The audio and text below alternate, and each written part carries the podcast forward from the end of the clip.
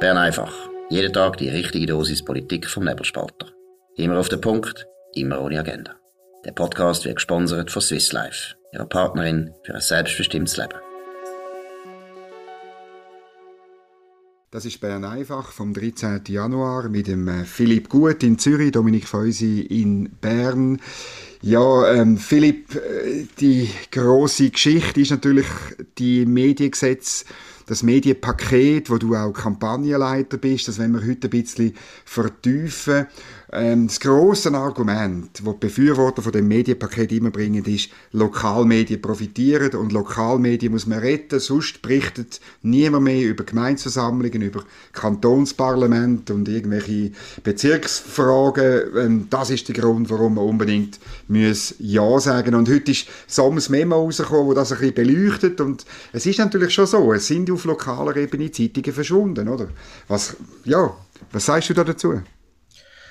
Das ist eine sehr spannende Frage. Es ist selbstverständlich so, dass bestimmte Zeitungen verschwunden sind. Allerdings sind die Zahlen, die da umgereicht werden, auch nicht richtig. Man muss das genauer anschauen. Sind das wirklich Zeitungen, die jetzt politisch relevant sind? Zum Teil sind das auch Magazine. Zum Teil sind die aufgegangen von Print, haben sie gewechselt auf Online oder sind aufgekauft worden von grossen Konzernen. Das ist nicht einfach ein Zeitungssterben. Das ist ein, ein normaler Transformationsprozess, den es in jeder Branche in der Wirtschaft gibt. Ich würde also dringend raten, das nicht so zu dramatisieren. Dann muss man als zweiten Punkt auch sagen, dass das Mediengesetz die völlig falsche Antwort ist für das, weil Mehrheit, die große Mehrheit von der Subventionen, weit über die Hälfte, wir gehen von bis zu 70 Prozent aus, gehen an die Grossverleger. Und das sind genau die, die in den letzten Jahren eben zu dem Zeitungssterben beigetragen haben. Sie sind die Haifisch in dem Becken, die die Kleinen gefressen haben, äh, die nachher lokale Redaktionen zusammengestrichen haben die Zentralredaktionen gebildet haben, die das Angebot ausdünnt haben. Und wenn jetzt der Verlegerpräsident und TX Group ähm, VRP Supino steht und sagt, aus Solidarität sind die Grossen da für die Kleinen, dann ist das doppelt verlogen. Es ist darum verlogen, weil die Grossen eben sehr stark profitieren von den neuen Subventionen und es ist darum verlogen, weil sie mit dazu beitragen haben, dass zu einer gewissen Verarmung von der Medienlandschaft Schweiz gekommen ist. Wie kommen ihr auf die 70 Prozent? Das ist ja auch umstritten, oder? Aber ähm, ähm, weil, weil äh, das Argument der Befürworter kommt ja dann immer, ähm, dort bei den Online-Medien, dort ist es so, dass kleine Online-Medien prozentual mehr bekommen, bis zu 60 Prozent, als grosse Medien nur 5 Prozent. Und äh, darum ist es ja klar, die, die Kleinen kommen mehr über. Ähm, äh, warum, ist, warum sehen ihr das anders? Es ist völlig anders. Es ist bei den bestehenden Subventionen ist tatsächlich so, dass die kleinen und mittleren mehr profitiert haben.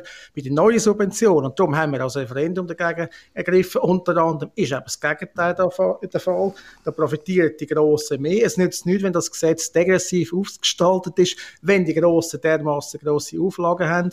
So passiert es eben unter dem Strich, dass ein TX Group äh, Millionen einkassiert. Das ist ein börsenkotiertes Unternehmen, das das definitiv nicht nötig hat. Das Gleiche ist bei Ring jeden Fall, ist bei der NZZ, ist bei CA Media. Und es gibt ganz konkrete Beispiele in dem Gesetz innen, wo man eben kann zeigen kann, das ist nur für die Grossen gemacht.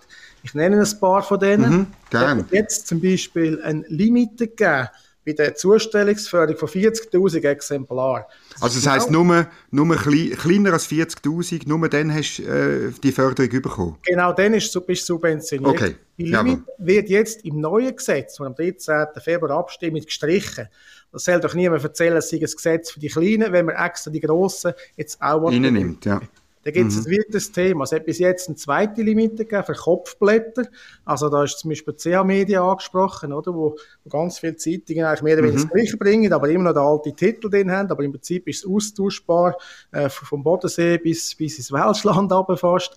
Und auch die Limite von 100.000 für Kopfblätter hat man aufgehoben. Das ist ein weiteres Argument, wo man ganz klar sieht, es ist stark lobbyiert worden für die Grossen. Die Grossen können hier abschöpfen. Da gibt es einen weiteren Grund, ein weiterer, weiterer Passus in dem Gesetz. Neu werden auch Sonntagszeitungen subventioniert. Jetzt frage ich unsere Zuhörerinnen und Zuhörer, nennen Sie mir einen kleinen Verlag, der eine Sonntagszeitung rausgibt.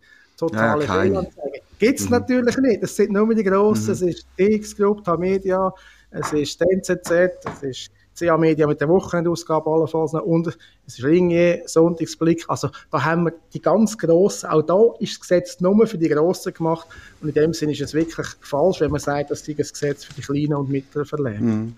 Jetzt ist gleich aber noch die Frage, ich meine, was, was passiert mit der lokalen Berichterstattung? Was irgendwie, ich meine, wenn, wenn jetzt das Gesetz nicht die Lösung ist, das Problem ist ja schon noch da. Wer, wer ist denn die vierte Gewalt oder ähm, irgendwo in Willisau oder in, in äh, Freienbach oder so? Ja, also das Gesetz ist definitiv nicht die Lösung für die Kleinen. Wie gesagt, wir hätten das Referendum gar nicht in den Griff. Wenn es jetzt darum gegangen wäre, nur Kleine zu fördern, dann hat sich der Widerstand auf keinen Fall gelohnt. Aber das mhm. Gesetz ist eben, es ist ein Konstruktionsfehler, es hat x Konstruktionsfälle in dem Gesetz drin. Es ist überladen, es ist überfrachtet und man sieht typisch, wie das in der Politik halt oft so läuft, wahnsinnig viel Lobbyinteresse und der Verlegerband und die Verlegerverband und die grossen Medienhäuser, die Konzernmedien haben sich da fest reingehängt und haben ihre Ziele durchgeboxt.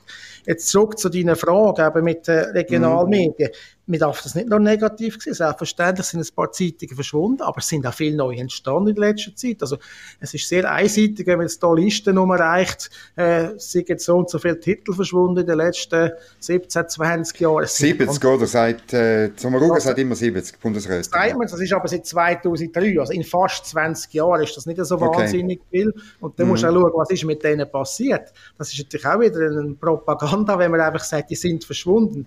Erstens sind nicht alle von denen sehr relevant gewesen. Nicht alle haben politisch demokratierelevante Inhalte gegeben. Es sind zum Teil auch Magazine drunter. Gewisse sind haben sich transformiert, sind von Print in Online gewechselt. Gewisse haben einen anderen Namen, andere sind aufgekauft worden von grossen. Das sind einfach 70 staatstragende relevante Zeitungen verschwunden. Das ist schon mal das eine. Mhm. Und das andere ist, es sind sehr viele neue entstanden. Allein in den letzten paar Jahren wenn man die Liste umreicht von denen, die verschwunden sollen sein, wo ist denn die Liste mit den Neuen? Ich meine, der Nebelspalter gehört da dazu. Da hast mhm. du die Ostschweiz, die neu ist. Du hast Prime News in Basel. Du hast Portal 24, wo in der ganzen Ostschweiz bis an Goldküste schon 17 neue Portale, 17, aufgezogen hat. Und das sind, also, muss man sagen, ja? oder das sind 17 lokale, also das sind 17 sozusagen lokale Online- Portal, oder? Das ist, genau. Portal 24 ist das Dach für die, die nicht in diesen Regionen äh, wohnen, oder muss man sagen. Das genau. ist eben noch interessant. Es gibt ein Dach und dann gibt es aber wirklich lokale Redaktionen, und zwar an Orten, wo das St. Galler Tagblatt äh, nicht, mehr, nicht mehr rum ist, oder?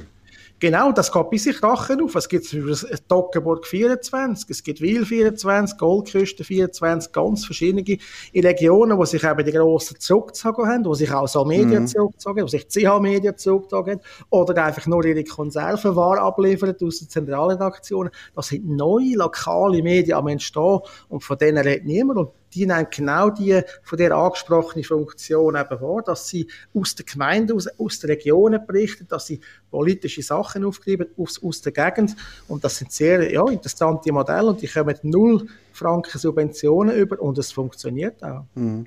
Also was ich da in Bern halt oft höre, ist so ein bisschen eine Abschätzigkeit diesen Portal gegenüber und zwar, weil sie gratis sind, oder? Höre ich da oft, mhm. ja, das sind ja gratis Medien, oder? Dabei, ich habe selber etwas erlebt, als ich da bei der FDP zu war, oder? Hat ein Zuhörer hat gesagt, ja, also ähm, die gratis Zeitung, das ist, ist nicht online, aber gratis Zeitung im Zug, berichtet also dann mehr über Gemeindeversammlungen als Zuger Zeitung, oder? Und hat das dem Pascal Hollenstein, publizistischer Leiter von CA Media, sozusagen vor die Füße geklopft. Und das ist, ja, es ist, es ist aber nicht so, dass gratis einfach schlecht ist. Nein, das ist, das ist definitiv nicht so. Und du siehst ja gerade eben bei diesen Kopfblättern, wie oft das ausgedünnt worden ist. Es gibt auch mm. Studien äh, von Publizistikwissenschaftlern, die das nachweisen, oder? dass der Anteil von Artikeln, die in allen Zeitungen, bei diesen Verbünden, zum Beispiel bei CA Media äh, erscheint, dass das äh, eklatant gestiegen ist in den letzten paar Jahren. Das ist ein grosser Austausch. Das ist ja der Sinn von diesen Zentralredaktionen. Natürlich. Dass man das natürlich wirtschaftlicher macht, dass man den austauscht. Aber die kann man sich nicht nachher aufspielen und sagen, wir sind der grosse Letter von der Region. Das ist definitiv nicht so. Und dann kommt noch dazu, ich beobachte auch, ein, wie du angesprochen hast, eine, eine gewisse Arroganz von Bern her, wo man das Gefühl hat, ja, jetzt Gratismedien sind nichts wert. Das stimmt nicht. Also ich meine, äh, 20 Minuten hat sich extrem durchgesetzt am März. Ja, ja. Wirtschaftlicher Sicht musst du eigentlich sagen, wenn du, das sagt der Thomas Minder, der parteilose Ständerat aus Schaffhausen oft und hat völlig recht, oder? Wenn du anschaust, es ist eigentlich am schwierigsten in der Wirtschaft mit einem Gratisprodukt zu bestehen. Äh, da, da musst du wirklich Inhalt bieten, wo, wo, wo die Leute äh, auch, ja, dass dich da durchsetzen. Das ist gar nicht so einfach. Und es gibt verschiedene Medien, wo das gemacht haben, wo, da, wo da Erfolg haben. Und da ist auch ein Konstruktionsfehler weiter bei dem Gesetz, das wir am 13. Äh, Februar abstimmen, nämlich eben, dass Gratismedien 0 Franken Subventionen sollen bekommen. Das ist ein rein willkürliches Kriterium von der Berner Politik. Und das verzerrt natürlich den Wettbewerb. Wenn du ein Online-Portal hast, das gratis ist und du nichts bekommst und das nebendran mit der Bezahlschranke kommt bis zu 60 Prozent äh, von den Einnahmen oben drauf vom Steuerzahler über, dann ist das, sind das ungleich lange Spieße und das mhm. schadet natürlich in der Medienlandschaft viel mehr, als dass es nützt.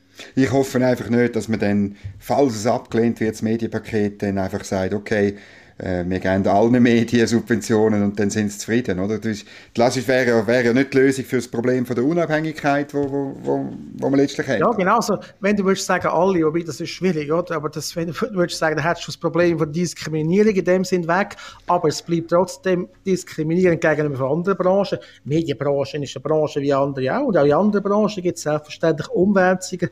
Schau mal die Industriegeschichte von der Schweiz an. Mhm. Saurer ist auch verschwunden. Genau. Und andere die ganz gross sind. Und das, das kann nicht der Sinn sein vom Staat, dass man da einfach bis an Nimmerleinstag ein Geschäftsmodell durchführt, das nicht mehr funktioniert. Ich meine, wir haben eine mündige Bürgerschaft, eine mündige Leserschaft und die Leserinnen und Leser sollen am Schluss entscheiden, was sie für ein Medium wollen und welches nicht. Das ist relativ einfach.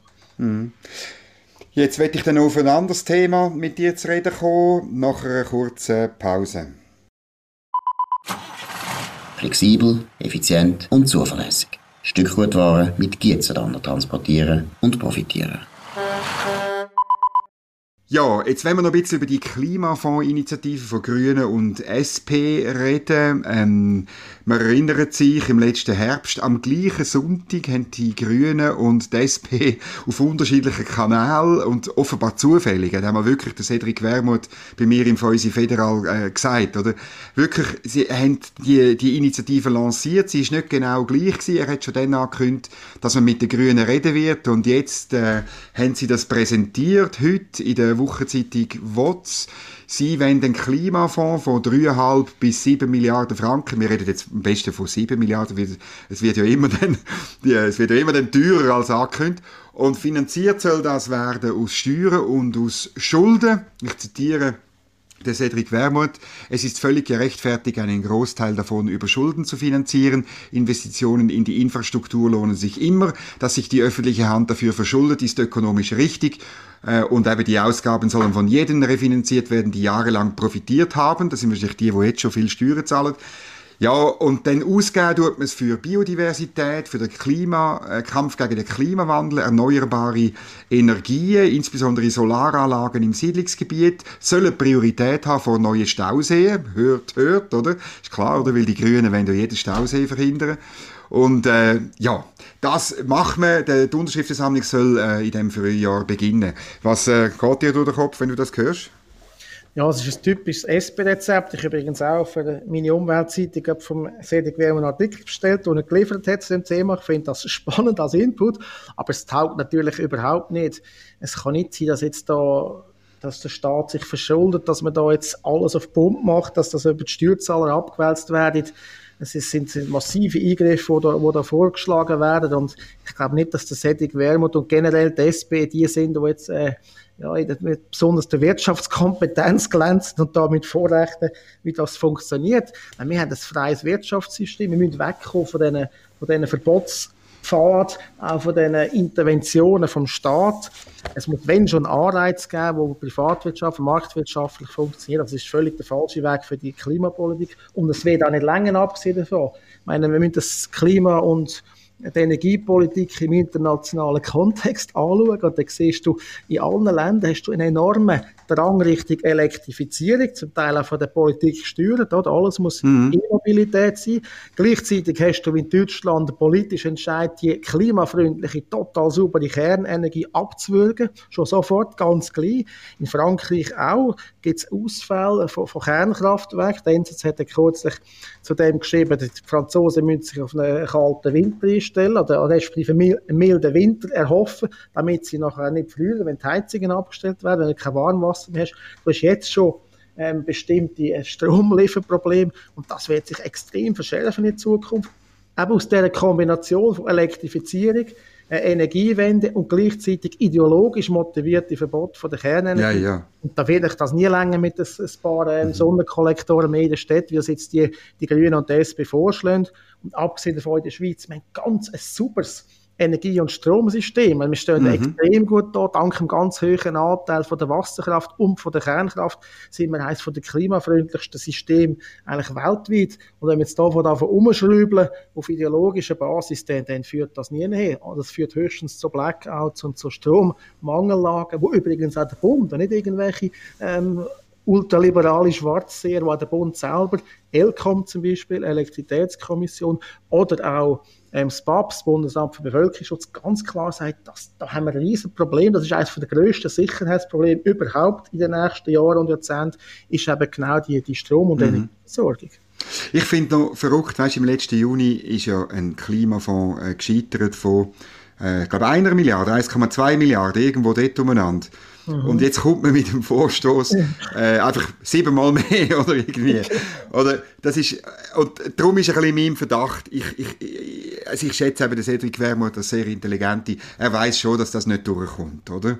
Aber es ist natürlich äh, vom Timing her, es geht darum, die eigene Basis äh, ähm, äh, zu motivieren, äh, zu mobilisieren, auch im Hinblick auf die Wahlen 2023, oder? Und auch im Hinblick auf die grüne Konkurrenz, oder? Wo, wo dann beim Klimawandel, äh, man, man wählt dann immer so lieber das Original als Kopie, oder? Und ähm, darum, äh, also ich ähnliche Wahltaktik, habe ich das Gefühl, ist da der Hintergrund von der Initiative. Das mag schon sein, oder? Das ist sicher auch so, was, was die Linken und Grünen geschickt machen, ist doch immer auch mit Maximalforderungen nachkommen, grosse Exakt. Sachen zu fordern und am Schluss nachher, ja, wenn nur ein Zehntel davon durchkommt, haben sie eigentlich das Ziel schon erreicht. Also da würde ich auch das mit Vorsicht genießen, aber es ist sicher ein völlig unrealistischer und, und falscher Weg, der jetzt da vorgeschlagen wird.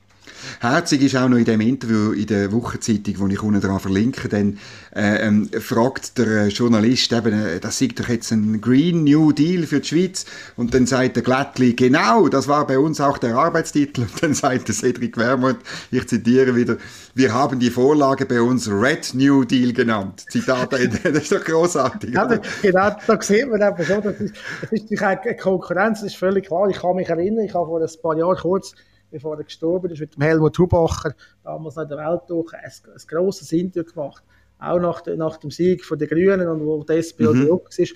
Und er hat das bestätigt, was du vorher gesagt hast. Und er ist wirklich jetzt in dem Sinne unverdächtiger Zeitgenoss, eben als Uraltgenosse sozusagen. Ich habe ihn mhm. wirklich geschätzt. Das ist ein sehr guter Grossartig, ja. Politiker gewesen, der auch Grösse hatte, mit dem Gegner zu reden, sportlich zu sein und nicht die ideologische Verengung, die ich heute oft, ja, ein bisschen beklage, wo einfach, wo man nur noch ganz eng ist und alles, was draussen haben, wo, wo, wo Widerspruch ist und das eigentlich gar nicht toleriert, das ist eine schlechte Entwicklung.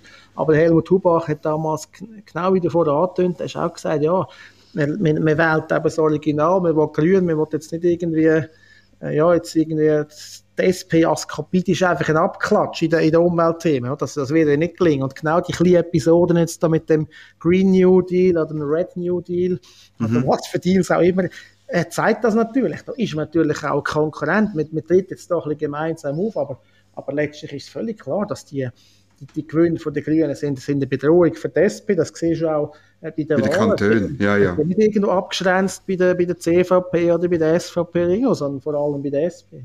Mhm. Und jetzt nimmt mir ja deine Einschätzung Wunder, oder eben, ähm, meine, die Grünen haben äh, 2019 einen Erfolg gehabt, sie sind auf das Niveau gekommen, wo sie 2011 gewesen sind an sich und, und dann sind sie 2015 zurückgekehrt. Und die grosse Frage ist ja, äh, ich meine, beim, beim Tagesanzeiger und an anderen Orten, äh, fabelt man ja schon, dass es dann eben drei Sitze geben für SP und Grüne, oder? Ähm, aber die Frage ist ja wirklich, können sie das echt halten? Ist der Klimawandel immer noch so ein Thema wie 2019? Können sie die, die, ihr, ihr jetziges Niveau halten oder verlieren sie wieder an die SP? Das ist die entscheidende Frage. Ja, das ist eine spannende Frage. Also man auch sieht, jetzt in der jüngsten Entwicklung ist, dass die Grünliberalen eigentlich auch immer noch sehr gut geht. Die darf auch nicht ganz ja. außer Acht lassen. Die fischen zum Teil im gleichen Teich.